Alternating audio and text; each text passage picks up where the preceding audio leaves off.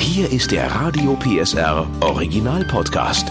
Familienfuchs, der Erziehungspodcast mit Henriette Fee Grützner und Familientherapeut und Erziehungscoach Andi Weinert. Heute Wut und Egoismus, wenn Kinder zu kleinen Tyrannen werden. Wir lieben unsere Kinder, aber wenn sich die Kleinen zu Egomanen oder Tyrannen entwickeln, die auf nichts und niemanden mehr Rücksicht nehmen, dann haben wir definitiv was falsch gemacht. Damit das nicht passiert, haben wir unseren Familiencoach Andi Weinert und seine Tipps. Hallo. Hallo. Wann merke ich denn, dass ich dann einen kleinen Egomanen an meiner Hand habe?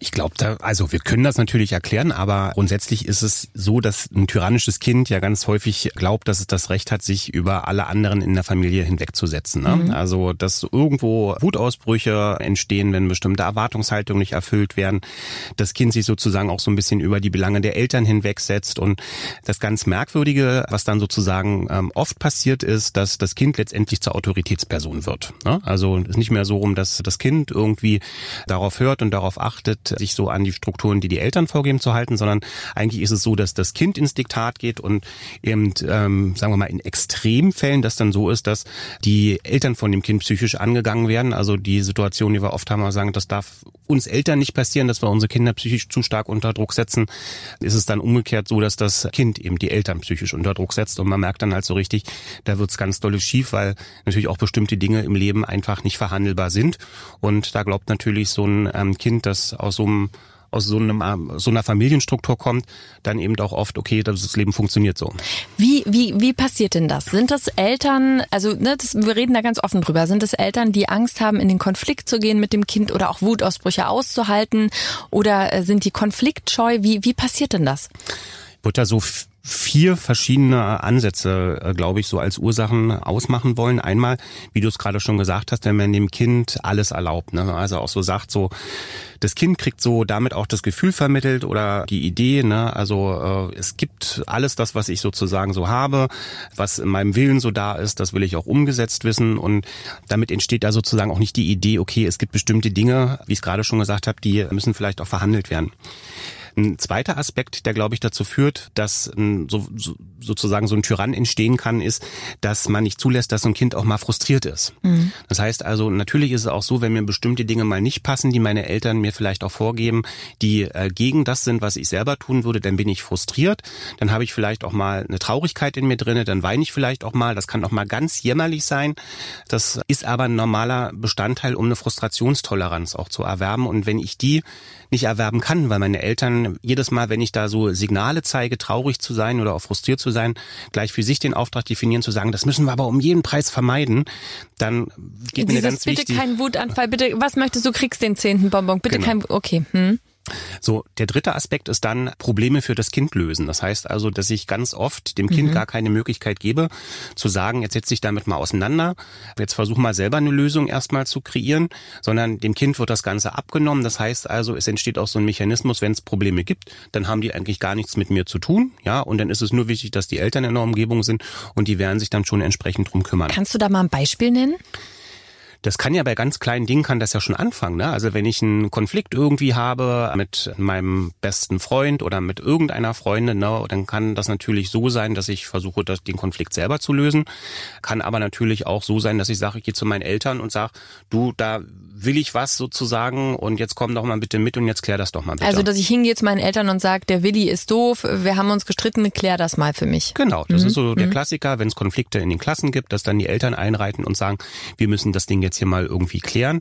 Und man mal sagen muss, äh, günstiger für, die, für den Kompetenzerwerb des Kindes ist es, dass es versucht, erstmal die Probleme in der Schule auch selber zu klären. Und erst wenn man nicht mehr weiterkommt, wenn man ganz viel probiert hat, kann man ja die Eltern auch um Unterstützung auch bitten. Das machen sie dann mit Sicherheit auch.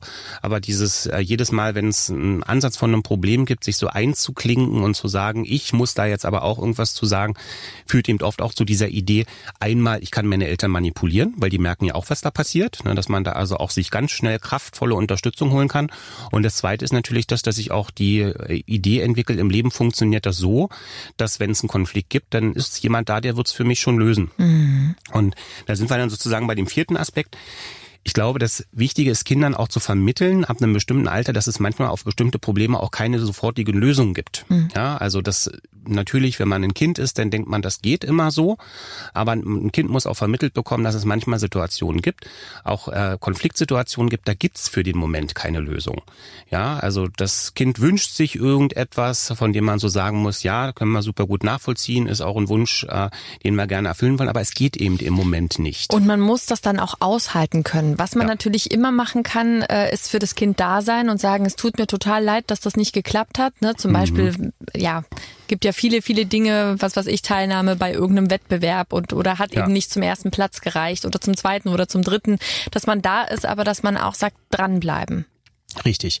Und letztlich auch den Wert sozusagen des Mangels auch ein Stück weit lernt. Ne? Also das ist wichtig, dass Kinder auch lernen, es gibt nicht alles im Überfluss, sondern es kann auch sein, dass bestimmte Dinge einfach nicht da sind.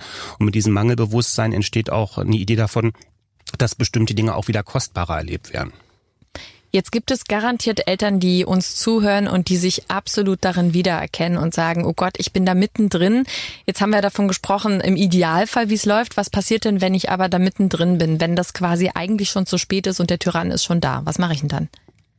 Ich glaube, also selbst wenn man jetzt bestimmte Züge davon bei seinem Kind auch wiederentdeckt, ist ja niemals zu spät zu sagen, okay, vielleicht schaffe ich es auch nochmal, da so ein bisschen ein paar andere Aspekte irgendwie reinzubringen. Also was man definitiv sagen muss, wenn sowas jetzt mal entstanden ist, ist natürlich jetzt so ein Wechsel im, im Umgang damit im Alltag erstmal auch schwerer auszuhalten. Ne? Also wenn ich jetzt sage, okay, ich habe das verstanden, dass das passiert, ich weiß auch, dass ich meinem Kind damit nicht unbedingt was Gutes tue, dann wird natürlich das Kind, das jetzt das erste Mal mit der Situation vielleicht auch konfrontiert wird, dass die Eltern auch sagen, nee, jetzt wollen wir das tatsächlich einfach auch mal so machen, dass wir äh, das aushalten, dass du frustriert bist, äh, dass bestimmte Grenzen auch eingehalten werden und dass auch ein Nein von uns, von dir akzeptiert werden muss, dann ist das natürlich so, dass man unter Umständen auch erstmal merkt, das Kind reagiert ungewohnt heftig. Ja, mhm. also hab bei mir Familien, die genau solche Wechselsituationen eben auch schon hatten und die dann eben auch beschrieben haben, das Kind wird dann auch mal aggressiv. Das guckt natürlich dann auch und äh, versucht seinem Unmut eben auch mit allen Mitteln irgendwie Ausdruck zu verleihen, von dem man sagt, die sind alle nicht so ganz adäquat.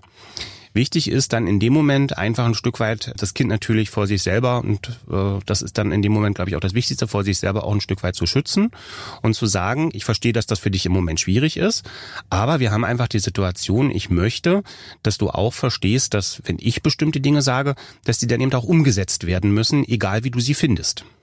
Wie lange dauert denn so eine, ich nenne es jetzt mal Umprogrammierung, ne? wenn man merkt, naja, weißt du, es ist ja immer so die Sache, äh, wenn man dann denkt, gut, dann wie Wutanfälle, Aggression, wie lange muss man denn da durch? Weil wie lange dauert das beim Kind, bis es vielleicht ein neues Muster lernt? Also da kann man ja immer gut, dann bin ich ja sehr gerne bei der Verhaltenspsychologie, die sagt, also mindestens 30 Wiederholungen braucht man, um ein gewohntes Verhaltensmuster in eine neue Richtung zu bringen. Na, und jetzt kann man sich mal überlegen, 30 Wiederholungen, ich werde vielleicht nicht jeden Tag die Möglichkeit haben, genau so eine Situation noch auszuhalten. Heißt also, ist schon so, dass man jetzt nicht, wenn man das einmal durch hat, dann weiß, okay, mein Kind wird jetzt ab sofort, wird es jetzt verinnerlicht haben, Mensch, das mache ich jetzt ab sofort anders. Aber ich kann mir ja auch entsprechende Unterstützung holen. Ich kann genau. ja, wenn ich merke, das Kind ist jetzt sehr auf sich selbst fixiert, kann ich ja auch sagen, okay, gibt es Mannschaftssportarten, wo ich das Kind jetzt mal anmelde, wo das Wir eine deutliche äh, Bedeutung bekommt. Ich kann mir überlegen zu sagen, vielleicht gehe ich einfach mal, ähm, formiere mich in Vereinen, wo gibt's äh, irgendwelche gemeinschaftlichen Projekte, wo man dadurch auch einen Zugang finden kann, dass man sagt, hier tun wir etwas für, für Menschen ganz freiwillig und da geht's auch nicht um uns, sondern da geht's eben um tatsächlich andere. auch um andere. Mhm. Und so gibt viele verschiedene Möglichkeiten, glaube ich, wo man das Ganze auch ein bisschen lebendiger noch machen kann, aus der Situation raussteigen kann und wirklich auch einfach erklären kann, dass das im Leben auch keinen keinen keinen Wert hat, immer nur auf sich zu schauen. Es ist wichtig, dass man weiß, wer man selber ist, aber zu wissen, wer man selber ist, hat wenig damit zu tun, dann zum Schluss zu sagen, es muss immer nur um mich gehen. Jetzt ist es ja ein ganz natürlicher Instinkt, dass es bei gerade Kleinkindern natürlich erstmal die ganze Welt sich nur um das eigene, also um das eigene Ich äh, kreist. Ab welchem Alter kann ich aber wirklich erwarten, dass mein Kind in der Lage ist, Rücksicht zu nehmen, wenn zum Beispiel das Geschwisterchen Mittagsschlaf macht, dass man nicht im Nachbarzimmer Disco macht? also Mitleid empfinden, so im Sinne von, da hat jemand Schmerz, das können Kinder schon sehr früh. Also wir mhm. sagen so ab dem ersten Lebensjahr kann ein Kind zumindest erkennen, wenn es der Mutter nicht gut geht und dann sozusagen daraus auch äh, Mitleid entwickeln. So ab dem ich muss gerade lachen, weil die Annabelle, ne? Mhm. Ähm, die hat äh, dann die Situation für sich ergriffen, als es mir nicht gut ging. Ich war wirklich total krank und sie hat dann ihren kleinen Kinderarztkoffer geholt und hat, ich wollte eigentlich nur meine Ruhe, aber sie, sie hat dann wirklich gesagt, mach dir keine Sorgen, also noch im, mhm. im Kleinkind-Jargon, ich kümmere mich jetzt um dich.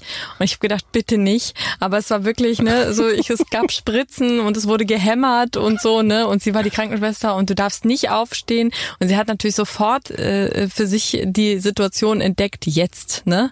Jetzt, jetzt übernehme ich die Führung, der Leitwolf ist geschwächt. Ja. Ja, auch eine schöne Idee. Hm, wunderbar.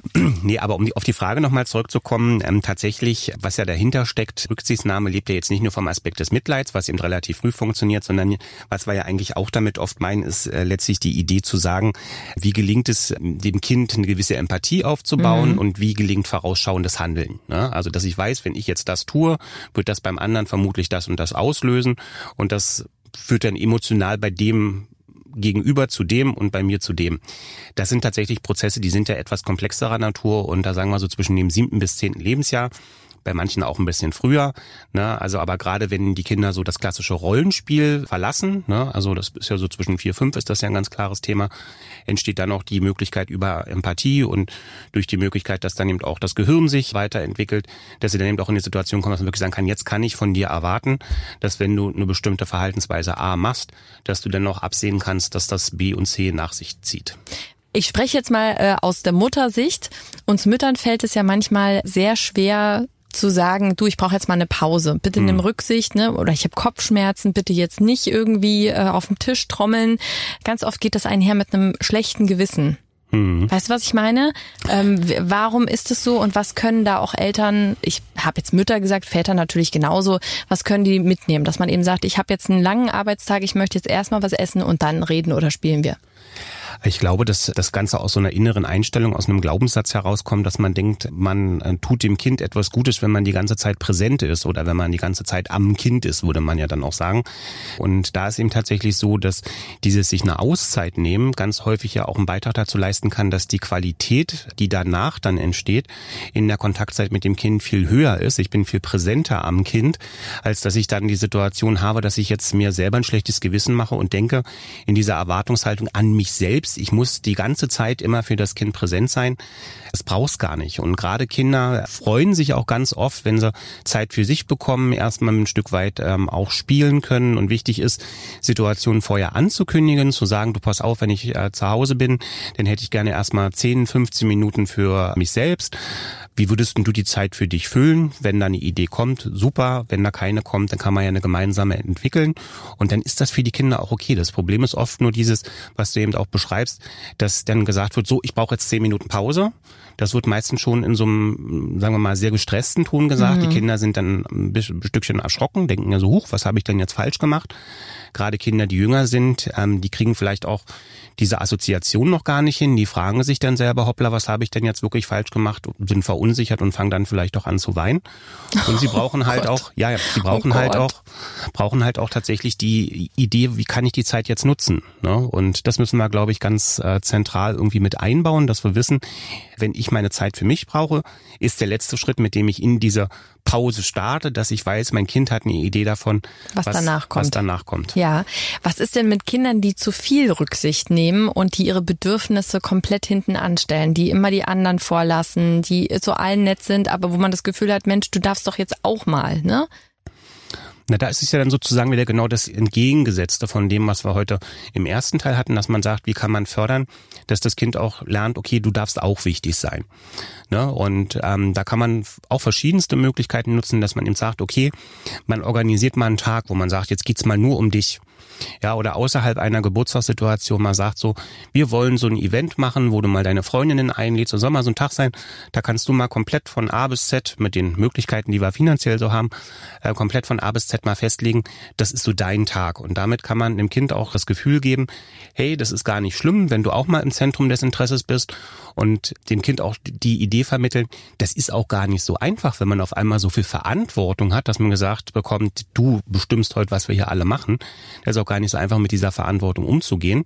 Und dann noch zu sagen, jetzt muss ich das auch mal aushalten, dass vielleicht das ein oder andere Geschwisterkind dann auch sagt, nö, da habe ich aber eigentlich keine Lust zu, aber ich muss es trotzdem machen, weil du hast es gesagt. Genau. Was ist denn mit dem Grenzfall Teenager? Die haben ja ihre eigene Welt, kann man wirklich sagen. Und ich weiß aus dem Bekanntenkreis, dass das dann manchmal schwierig ist. Zum Beispiel sowas wie, wir gehen nächstes Wochenende in den Zoo. Möchtest du mitkommen? Oh, das weiß ich noch nicht. Na, mal gucken und ich chill erstmal und nervt mal nicht. Mhm. So, wo man sagt, ja, wir wollen aber auch irgendwie planen. Ne? Es gibt ja noch mehr Kinder und, und äh, wie, wie ist es denn mit denen? Also, wo man so das Gefühl hat, wir müssen jetzt hier alle gerade auf dich Rücksicht nehmen, wissen nicht, ob du mitkommst oder nicht.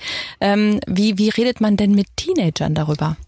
Also wenn du bei Teenagern bist, dann sind wir ja bei den klassischen Phänomenen der Pubertät. Mhm. Und grundsätzlich versuche ich ja immer so in meinen Beratungen zu sagen, da ist immer günstig, dass man weiß, dass ein Teil des Gehirns wegen Umbauarbeiten geschlossen ist. ähm, Großartig. Und das so ein bisschen ein Stück weit auch mit berücksichtigt. Ne? Also grundsätzlich meine Empfehlung genau für solche Situationen verstehen, okay, der Jugendliche kann sich vielleicht momentan auch nicht festlegen und deswegen immer eine Planung machen, dass man sagt, man macht das Angebot, man plant erstmal ohne den Teenager weiter, weil da weiß man eben einfach nicht. Und wenn er dann mitkommt, gibt's Freude. Und wenn er nicht mitkommt, dann gibt's eben auch keine große Enttäuschung, sondern dann ist das ein Teil des Loslassprozesses. Das heißt also, man muss sich ja gar nicht in die Situation bringen, dass man sagt, man macht jetzt seine gesamte Planung von der Entscheidung desjenigen abhängig, wo man weiß, der hat sowieso gerade Schwierigkeiten, überhaupt irgendwas zu planen für sich, mhm. sondern dass man sagt, wir machen das Ganze als ein Angebot. Du darfst entscheiden, ja oder nein, oder wir legen fest, das ja oder das nein. Das kann ja auch Genau, das kann ja auch die Richtung sein.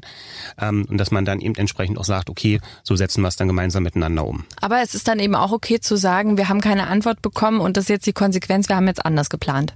Ja, ja, ne? ist ja auch ein Lernprozess. Ist auch ein Lernprozess und wenn man denn, wenn dann der Jugendliche auch merkt, okay, ich hätte es mir vielleicht für mich auch anders gewünscht, dann kann man ja da nochmal ins Gespräch gehen und kann sagen, okay, wie können wir es dann zukünftig vielleicht äh, ja. besser hinbekommen. Sag nochmal, wie heißt das? Äh, Teil des Gehirns wegen Umbauarbeiten geschlossen? Genau. Großartig. Wir schließen jetzt auch. Genau. Bis zum nächsten Mal. Tschüss. Tschüss.